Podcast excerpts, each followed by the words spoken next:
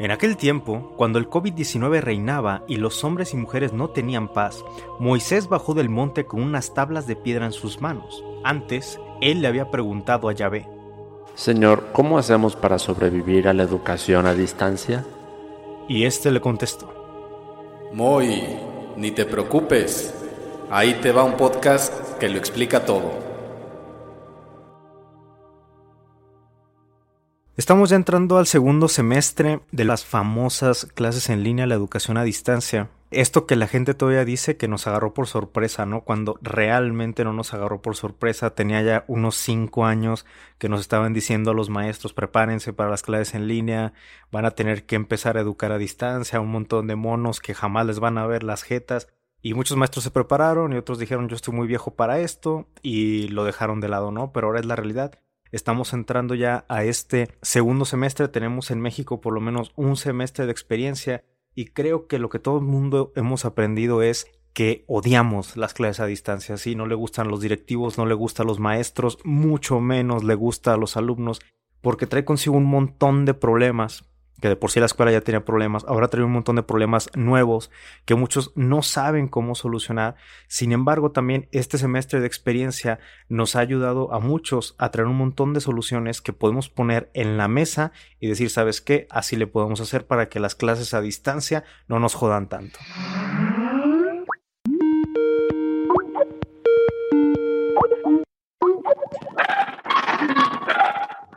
Si todos pudieron ya ingresar este, al aula virtual del campus de la facultad. Yo, este, un segundito. La primera clase en línea que tuve fue para mí muy importante. Era como un reto porque aquí iba a darme cuenta si yo era parte de los maestros que se habían preparado para el futuro o si era de los que se iba a quedar rezagado, ¿no? Entonces yo cruzaba los dedos para que todo saliera bien y al principio varios alumnos y alumnas empezaron a entrar y, hey, profe, ¿me escucha? Yo, sí, sí te escucho, ¿tú puedes ver mi pantalla? Y sí, sí puedo ver la pantalla. Entonces todo era muy bonito, no era como si digitalmente nos tomáramos de las manos y empezáramos a bailar en círculo, pero empezaron los alumnos que entraban y lo primero que ya era un ruido ensordecedor horrible, que no sabía si era un camión, era, era un ventilador gigante o un abanico, o sea, no sabías qué demonios era. Y entonces todos los alumnos gritando al mismo tiempo, ¿no? Desmuteando de, ¿qué es eso? Apáguenlo, cállense. Y luego se dan cuenta de quién era, ¿no? Poco a poco se dan cuenta de quién era el que hacía el ruido y yo lo tenía que estar muteando y luego lo tenía que desmutear para darle instrucciones y era horrible porque yo sabía que en cualquier momento me iba a echar otra vez ese ruido ensordecedor en el oído, ¿no? Ya hasta me quitaba los audífonos poquito. Entonces, este alumno claramente empezó a representar un problema para la clase y yo tuve que atenderlo. Y para atenderlo tenía que desmutearlo y escuchar todo su desmadre. Entonces, así con todo el miedo, poniendo el dedo en el botón, lo desmuteaba y, se escuchaba el desmadre, se escuchaban gallinas, se escuchaba a la mamá regañando niños, se escuchaban niños corriendo y alguien por ahí que ve por las tortillas, que la chingada. Y, y yo entre todo de, oye, fulanito, ¿me escuchas? ¿Qué, profe? Que si me escuchas. ¿Qué? Y dije, no, pues no me escucha, güey. ¿Sí? Entonces empecé a usar el chat porque dije, ok, no hay que atontarnos, ¿no? Eh, que tengamos tanta tecnología no significa que no podemos usar cosas un poquito menos tecnológicas. Y ya la escribí en el chat, oye, necesito que mutees tu micrófono. Y la respuesta que obtenía era de, ¿y dónde lo muteo, profe? Mientras yo seguía escuchando el, el puto desmadre, ¿no? Pero con todo y todo, me di cuenta que yo tenía una opción para mutearlo del servidor. y lo muteé del servidor definitivamente y tuve que contactarlo después de manera personal de, oye, ¿sabes qué? Me da un montón de pena pero eh, tu casa es un desmadre. Me gustaría que intentaras buscar una habitación sola o que te salieras al jardín, porque sé que, él tiene como un jardín muy amplio, e intentaras, si, si la señal de internet llega hasta allá, intentaras tomar las clases allá, porque el ruido de tu casa no le deja tomar clases a los demás. Y Aparte, pues tú no vas a poder tomar clases si estás todo el tiempo muteado, ¿no? Si yo te muteo todo el tiempo. Entonces, este fue solo un caso, pero luego vinieron dos, tres, cuatro casos parecidos. Y obviamente uno se siente como enfrentando un tsunami que te viene en la cara, ¿no? Porque te repito, para mí era como el parteaguas, darme cuenta si era capaz de volverme un maestro del futuro o me iba a quedar como un maestro del pasado.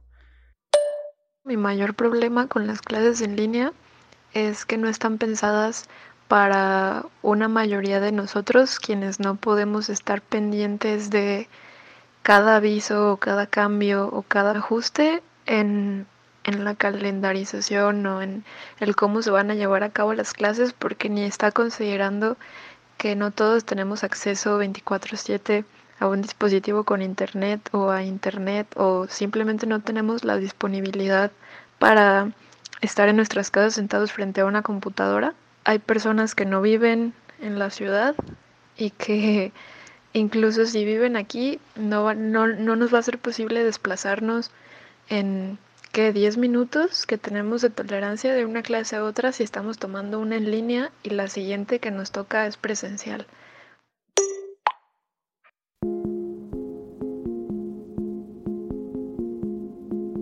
Es importante señalar que el acceso a un ordenador, a una conexión a Internet, es algo que muchas personas en este país no se pueden permitir y que el actual contexto de la pandemia ha generado mayores dificultades económicas para que ciertos sectores vulnerables puedan hacerlo y por ende puedan tener mejores condiciones de acceso a la educación a distancia.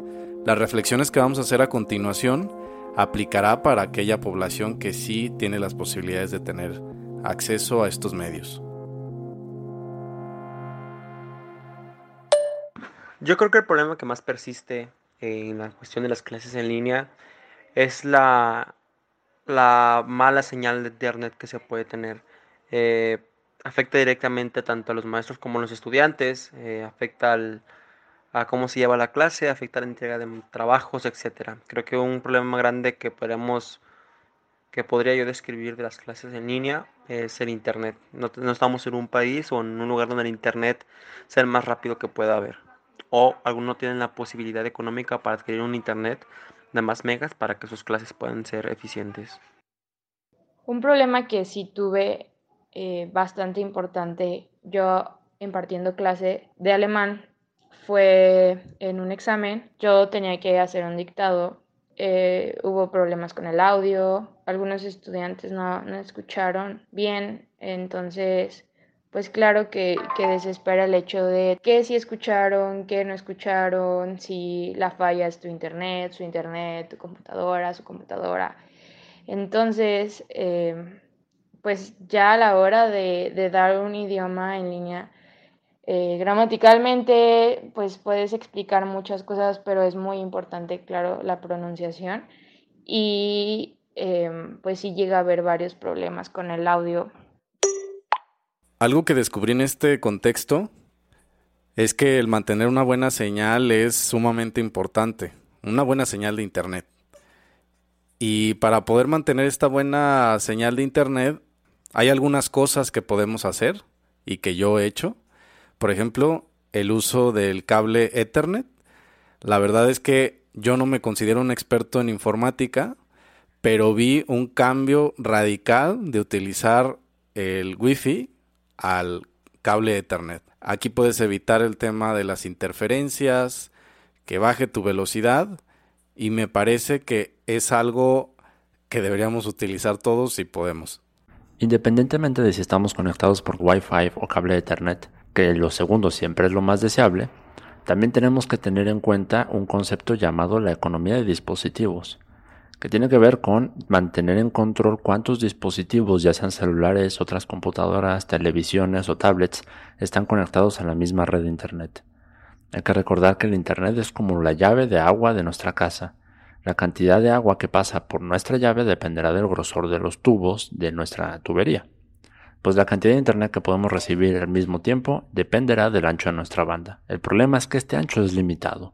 Sí, y también hay una gran cantidad de cosas que tú no te imaginas que tienen que ver con el internet, pero por ejemplo, personalmente en mi habitación, en mi cuarto, no llega el wifi. El wifi está muerto y yo no entendía por qué hasta que fui con un experto y me dice, oye, ¿qué tan lejos está tu modem? Está a tres habitaciones. Ok, ¿y cuánto tengo? Tengo 100 megas, o sea, tendría que llegar y tengo un repetidor y no sé cuántas cosas. Y me dice, ah, ¿y cuántos espejos hay? Y, y yo me quedé, ¿y por qué los espejos? Y entonces me explica que los espejos debilitan la señal Wi-Fi y de aquí allá hay tres espejos gigantes que debilitan mi señal. Entonces esas cosas también cuentan, ¿no? Simplemente el hecho de que los profesores no estén familiarizados con las herramientas y lo único que conocen es WhatsApp, a lo mucho, así que terminan dándote una clase muy mediocre por WhatsApp, a la que no se le puede llamar clase, más bien te hacen una lista de las cosas que quieren que les entregues y pues la verdad se sienten como clases perdidas.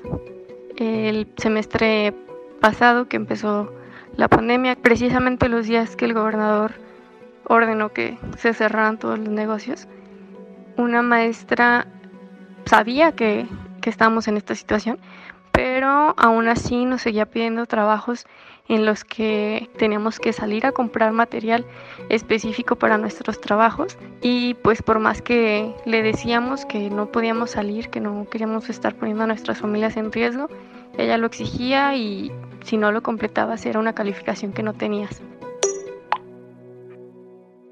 Ante este panorama yo lo que veo cada vez más es muchos alumnos preguntándose si deberían pedir este semestre sabático o de plano darse de baja de las licenciaturas para evitar este semestre. Sí, mira, he visto yo también varios de esos casos, ¿no? Creo que hay como dos vertientes, una que dice yo no quiero meter clases o de plano quiero pedir licencia, hay otros que dicen, ¿sabes qué? Voy a meter como 12 clases porque igual no están contando. Ahora, ya dejen claro que todos, incluidos los maestros, odiamos esta modalidad a distancia, pero el hecho de que la odiemos no significa que no traiga consigo algunas consecuencias buenas. Para mí es como las verduras, ¿sabes? Cuando eres niño las odias, pero son las vitaminas que te hacen falta, ¿no? Entonces, la primer gran ventaja que yo le veo a las clases a distancia es que se están convirtiendo en un entrenamiento en vivo buenísimo para lo que va a ser el trabajo en el futuro. Todos sabemos que en algún momento las clases a distancia no se van a dar por una pandemia, se van a dar de manera normal. Y todos sabemos también que el trabajo a distancia, que ahorita es algo anormal, eventualmente se va a convertir en el trabajo normal, ¿no? En el home office va a ser la regla. Entonces, creo que es un gran error quienes están pidiendo licencia en este momento, porque se van a perder de esta capacitación. Si tú quieres una capacitación forzada, ¿no? Pero tú no sabes si de aquí a un año, por ejemplo, eh, estás en una entrevista de trabajo y tu jefe te va a decir, oye, ¿tienes habilidades para el trabajo a distancia? ¿Cómo te fue en la pandemia? Y tú le dices, ah, pues sabes qué, pedí licencia y me la pasé viendo Netflix. A mí me da la sensación de que hay muchas personas allá afuera que no alcanzan, que no alcanzan a dimensionar la proporción de lo que va a durar esto del trabajo a distancia y la educación a distancia. El trabajar a distancia o el aprender a distancia a través de esas plataformas no es algo que empezó a ocurrir por la pandemia y va a terminar junto con la pandemia. Es algo que ya tenía varios años antes de la pandemia ocurriendo, nada más que en una escala demasiado pequeña como para que nosotros la notemos, como que el futuro iba a ir para allá. La pandemia solamente aceleró el proceso, pero cuando hablamos de nueva normalidad, lo que yo entiendo de nueva normalidad, hablando de las de la forma en la que nos comunicamos y trabajamos, es que esto que estamos experimentando es lo que llegó para quedarse. Esta ahora es la norma. Y cuando la pandemia acabe o si no acaba, ya independientemente de la pandemia, van a ser las personas que ya adquirieron las habilidades necesarias para sortear el trabajo a distancia o la educación a distancia, quienes estén mejor preparados en el mercado laboral futuro. Iniciar tan abruptamente con una eh, dinámica de clases a distancia seguramente en los primeros ejercicios, o sea, en los primeros meses de haber iniciado esta nueva forma, pues es muy probable que el desempeño académico de los alumnos no sea tan bueno, puede ser, dependiendo de las habilidades que tenga cada uno de ellos, las habilidades que tenga el profesor de adaptarse, pero aún así, aunque el desempeño inicialmente pueda verse afectado, creo que la alternativa de no estudiar, o sea, de pedir licencia, pues realmente no suena atractiva. O sea, aun cuando eh, avances, quizás no como quisieras, pero hay un mínimo avance al menos en desempeño académico, pues es preferible. Y además, como bien lo dice Ángel, las expectativas de que esta forma de trabajo, de educación, pues es que se mantengan al menos un buen rato quizás incluso todavía todo 2021. Y creo que no hay realmente alternativas a otra forma de, educación. Sí, y creo que lejos de pedir licencia, lo que los alumnos deberían estar aprovechando en este momento, si es que tienen el tiempo, la energía y la entereza psicológica, porque sabemos que la pandemia no siempre es el mejor momento para iniciar proyectos, pero para quienes puedan, creo que es un gran momento para ponerse un reto educativo real. ¿A qué me refiero con esto del reto educativo real? ¿No? Todos hemos escuchado a más de algún fulano, algún pendejo en la secundaria o en la prepa que reprueba todas las materias y que te dice, es que sabes que mis calificaciones no definen mi inteligencia. Y ahora le quitas al maestro, es que no voy a aprender, güey no mames, ¿cómo lo voy a hacer? Así, a, mí, a mí eso me da mucha risa. Pero ahora, aquí lo que yo estoy diciendo no es como, ah, órale, cabrones, ven, el maestro es el chido. O sea, yo creo que en realidad tiene toda la razón del mundo cuando dice mis calificaciones no definen mi inteligencia, porque estamos hablando de que tu educación no depende necesariamente de lo que la escuela te ofrezca, sino más bien de tu capacidad para seguir aprendiendo cosas nuevas sin importar el entorno. Entonces, este no es el momento para pedir licencia, sino este es el momento para que tú aprendas a aprender aunque el sistema educativo no te lo estén dando como tú lo esperabas. Este es un gran momento para que tú empieces a investigar por tu cuenta, para que tú empieces a, analizar al final de la clase, a ver, aprendí o no aprendí, y si no aprendí, ¿qué puedo hacer para aprender? Porque mi maestro ya no está ahí como para que le pregunte. Entonces tenemos que empezar a darnos cuenta de que es necesario para el alumno, en México sobre todo, quitarse la codependencia que tiene al sistema educativo, que es, es, una contradicción grandísima. Todos nos quejamos de que las escuelas son malas, de que los maestros son malos, pero si se los quitas, el alumno mexicano no hace nada. Entonces, el alumno mexicano en realidad también lo podemos clasificar bajo estos parámetros como un alumno malo. ¿Y cómo le hace el alumno malo para dejar de ser malo? Pues es muy fácil, ¿no? Te emancipas de todo esto. Ya hemos visto varios movimientos que buscan la libertad del ser humano a través de emanciparnos de un montón de círculos de poder, ¿no?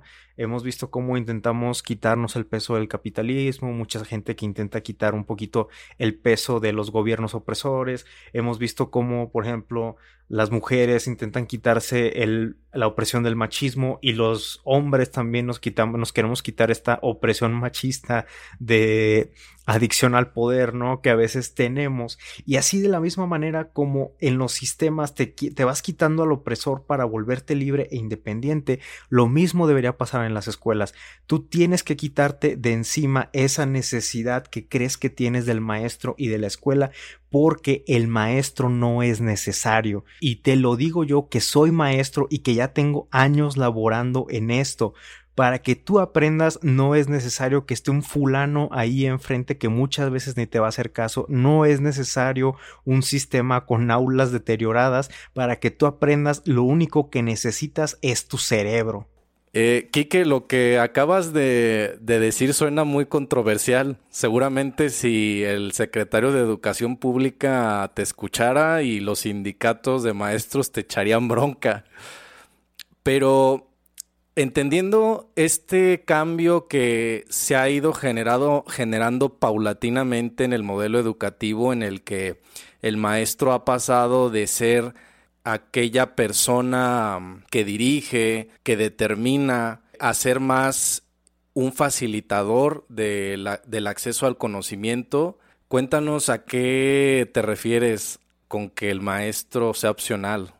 Sí, mira, no me gustaría que se malinterpretara en el sentido que estoy diciendo de que ya no haya maestros, porque claro que no estoy diciendo eso, yo a eso me dedico. Más bien la bolita es para el alumno.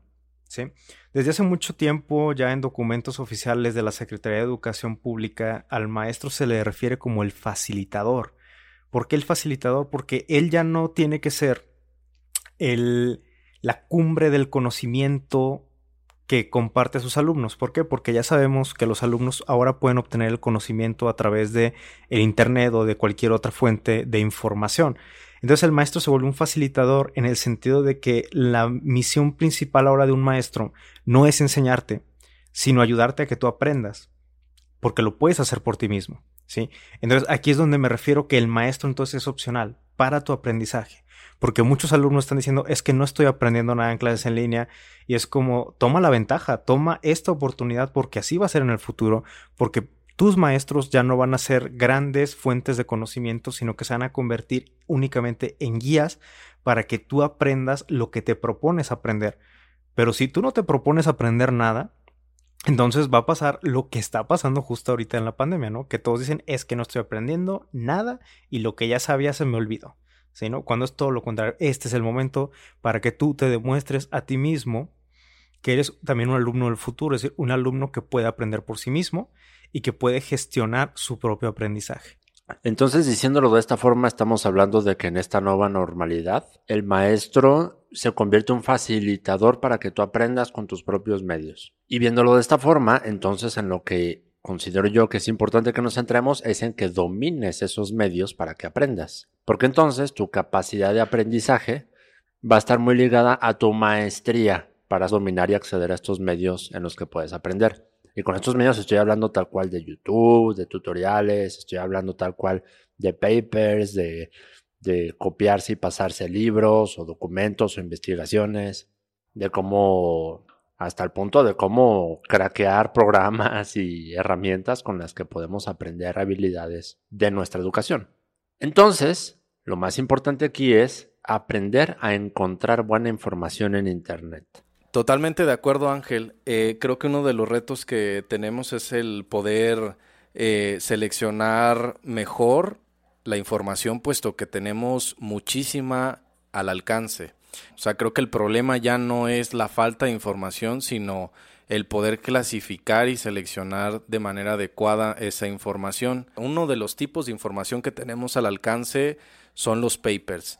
Los papers son excelentes medios eh, para obtener información confiable de fuentes científicas, puesto que la mayoría de ellos son de acceso público en, en las revistas científicas.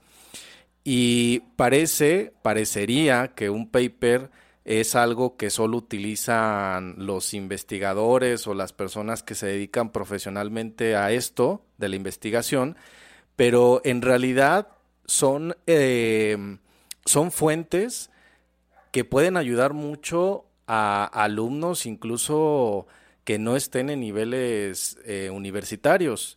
El utilizar Google, Google Académico realmente es una herramienta muy buena y desde mi perspectiva, con experiencia pues con mis hermanas más pequeñas, digo porque esa es mi, mi experiencia en temas de educación, ya que yo no soy maestro y yo no doy clases, he visto que ellas, por ejemplo, desconocen por completo que pueden acceder a esta información.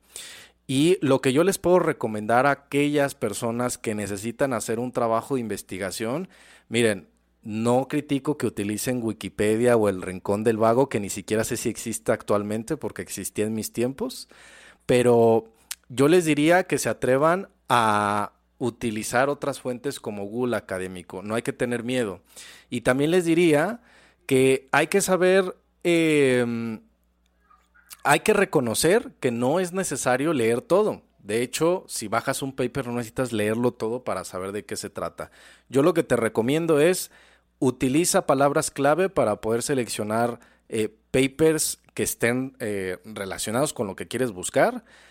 Selecciona unos cinco a lo mucho y de esos cinco, léete el abstract y de esos selecciona uno. Uno que te sirva, al cual, si lo consideras, léelo todo. Y si no, puedes leer un 75% de las partes importantes y con eso puede ser suficiente para que hagas una tarea decente y con fuentes de información científica. Yo que estudié artes audiovisuales, gran parte de mis estudios en la universidad fueron de procesos técnicos, ¿no? Procesos de filmación, procesos de postproducción, cosas que tenían que ver con dominar herramientas. El recurso más socorrido a la hora de aprender a dominar una herramienta son los tutoriales. Por su practicidad, por su accesibilidad y por mi razón favorita que es que son gratis, ¿no? El problema es que tenemos que empezar también a tener juicio sobre los tutoriales que consumimos y tenemos que también aprender a consumirlos, porque muchos de estos contenidos Si no sabemos elegirlos bien y si no sabemos tratarlos bien, pueden hacernos perder más tiempo del que estamos buscando ahorrar. En mi experiencia, lo que me ha funcionado a mí mucho es literalmente brincarme el primer tercio del tutorial. Cuando yo estaba en la universidad y necesitaba encontrar un tutorial de cómo transcodificar un archivo utilizando cierto programa, encontraba el título y decía, ok, a lo mejor este güey me va a dar la respuesta que yo estoy buscando. Y siempre, y a mí me generaba mucha desesperación, siempre pasaba que el cabrón se tardaba un tercio del video nada más saludando, dando la bienvenida. Para mí esa es la cosa más desesperante del mundo entrar y que el video empiece con un hola, ¿qué tal amigos? Bienvenidos una vez más, yo soy el Roy Roy Roy 666 y en este nuevo tutorial les voy a platicar de cómo hacer una transcodificación H264 fácil y sencillo utilizando Catalina o Mojave. Y en este tutorial primero quiero decirles que hace mucho que no grabo tutoriales porque he tenido muchos cambios en mi vida, pero gracias por estar en el canal, suscríbanse y den like. Me da una desesperación, cabrón. Porque para mí el tutorial tiene que ser la herramienta perfecta para darme el pedacito de información clave que yo estoy buscando. Entonces lo que yo descubrí, más o menos, es que si te brincas un tercio, en el tercio vas a ir encontrando cuando empieza el verdadero tutorial. Esto que estoy diciendo es un llamado tanto para los alumnos como para los creadores de contenidos de tutoriales. Alumnos, brínquense el primer tercio. Creadores de contenidos, no mamen. Necesitamos que sean como los pollos, al grano. No me interesa nada cómo se llama tu canal. Es más, no me interesa el logo animado que tienes en tu canal con música electrónica. No me interesa nada de eso. Yo te voy a estar muy agradecido si entro a tu tutorial y dices, ¿cómo transcodificar un archivo usando Catalina? Paso 1 haces esto. Paso 2, haces esto. Paso 3, haces esto. Adiós. Si ni siquiera me dices darle like y subscribe, te aseguro que doy like, me, suscribo, te busco en OnlyFans y compro fotos de tus pies, cabrón. Yo me he encontrado con tutoriales con la pinche voz del anticristo que me ha servido más que tutoriales de cabrones que le meten una pinche edición bien cabrona. Así es, hay muchas formas eh, muy sencillas y ya hasta cierto punto conocidas por todos los alumnos que pueden ser usadas para sobrevivir a las clases en línea. Pero también vamos a reconocer, ¿no? Más de algún alumno va a decir, ok, yo me esfuerzo mucho y busco papers y busco tutoriales y le adelanto a los tutoriales del Roy Roy Roy 666, pero de todas maneras no lo consigo, ¿no? Yo no puedo aprender por mí mismo, lo cual también es normal. No hay que olvidar que ahorita uno de los grandes hitos de la educación de por lo menos de la última década fue las formas de aprendizaje, ¿no? El darnos cuenta de que no todas las personas aprenden igual. Quizá la más popular fue esta de la teoría de las inteligencias múltiples, ¿no? Donde te dicen, ah, es que mira, hay unos que son buenos para lo lógico y matemático, otros para lo verbal, otros para lo espacial, otros para lo musical. Que si me lo preguntan también, tristemente se está volviendo una excusa para decir, ay, pues que yo soy buenísimo en música y voy a reprobar español todas las veces, ¿no? Cuando realmente no hay que olvidar que la inteligencia es una. La podemos clasificar de muchas maneras, pero la inteligencia es una. Y cuando te puede ir bien en una clase, te puede ir bien en todas. Simplemente es que canalicemos. Entonces, tomando en cuenta estas teorías sobre los tipos de aprendizaje, hay otra que a mí me encanta, que nos sugiere únicamente tres tipos de aprendizaje, ¿no? El aprendizaje que puedes lograr por ti mismo, el aprendizaje que puedes lograr escuchando a otros y el aprendizaje que puedes lograr eh, con tus compañeros. ¿Qué significa esto? Que si tú no eres ese alumno que puede buscar papers y tutoriales porque de plano no les entiende y no puede eh, por sí mismo hacer las cosas, tienes dos opciones. A lo mejor tú eres la clase de alumno que aprende con un maestro. Eso no quiere decir que necesariamente tengas que ir con tu maestro que te asignó tu sistema escolar, que a veces no es el más adecuado. A veces tú puedes ir con un experto en el tema, tú puedes ir con no sé, a lo mejor tu papá o tu tío o tu, tu abuela o alguien tiene conocimientos al respecto y puedes ir para que ellos te expliquen porque hay gente que entiende mejor las cosas cuando una persona que identifica como autoridad se las explica. Y generalmente estos son los mañoñitos, ¿no? Cuando uno dice, ah, es que ese es bien nerd, probablemente es que simplemente tiene este tipo de aprendizaje y nuestra escuela normalmente beneficia ese tipo de aprendizaje. Pero si no, si tampoco eso te funciona, entonces puedes acudir a tus compañeros. Porque cuántas veces no te ha pasado en el salón de clases que el maestro da una instrucción y pregunta, ok, ¿todos entendieron? Y todos, sí. Y en cuanto el maestro se voltea, eh, güey, ¿qué vamos a hacer? ¿Qué pasó? ¿Qué, ¿Qué, dijo? Sí. Y entonces tú lo entiendes. Y eso también es válido porque es otra forma de aprendizaje. Entonces, si tú eres esa clase de persona, ¿qué es lo que puedes hacer? Puedes organizarte un grupo de WhatsApp rapidísimo o utilizar alguna de estas plataformas como Teams, como Discord, como, como Zoom, para organizar grupos y entre todos echarse la mano, ¿no? Claro que aquí el reto es que estos grupos no terminen llenos de stickers y de memes y de cosas que no van al caso. Si tú realmente lo organizas bien, pueden terminar siendo un grupo donde genuinamente digas entre todos vamos a reemplazar al maestro porque el maestro no está para nosotros. Y esa es otra manera en la cual tú puedes sobrevivir a las clases en línea.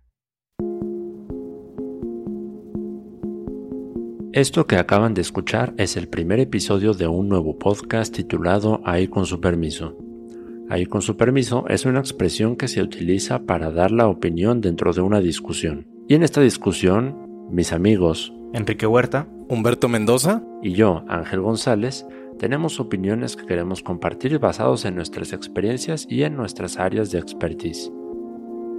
Ahí con su permiso es presentado por nosotros. Yo soy Ángel González, diseñador sonoro, artista audiovisual y a mí me apasiona el arte, la cultura en general y la ciencia.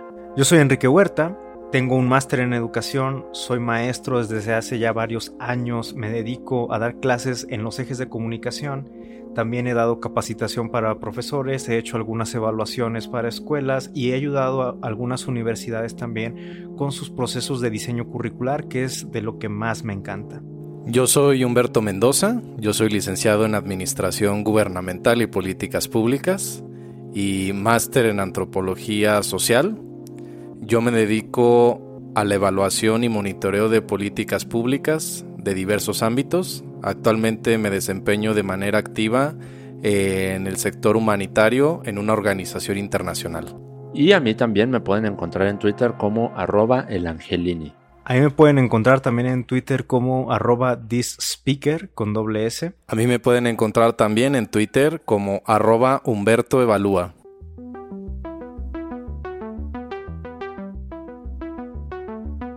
Ahí con su permiso es un proyecto de podcast que va a explorar algunos de los temas que consideramos más relevantes para el tiempo en el que están transcurriendo. Pueden encontrarnos también en redes sociales como arroba con su permiso, en donde vamos a estar muy contentos de recibir sus comentarios, retroalimentación y cualquier duda sobre este u otros temas.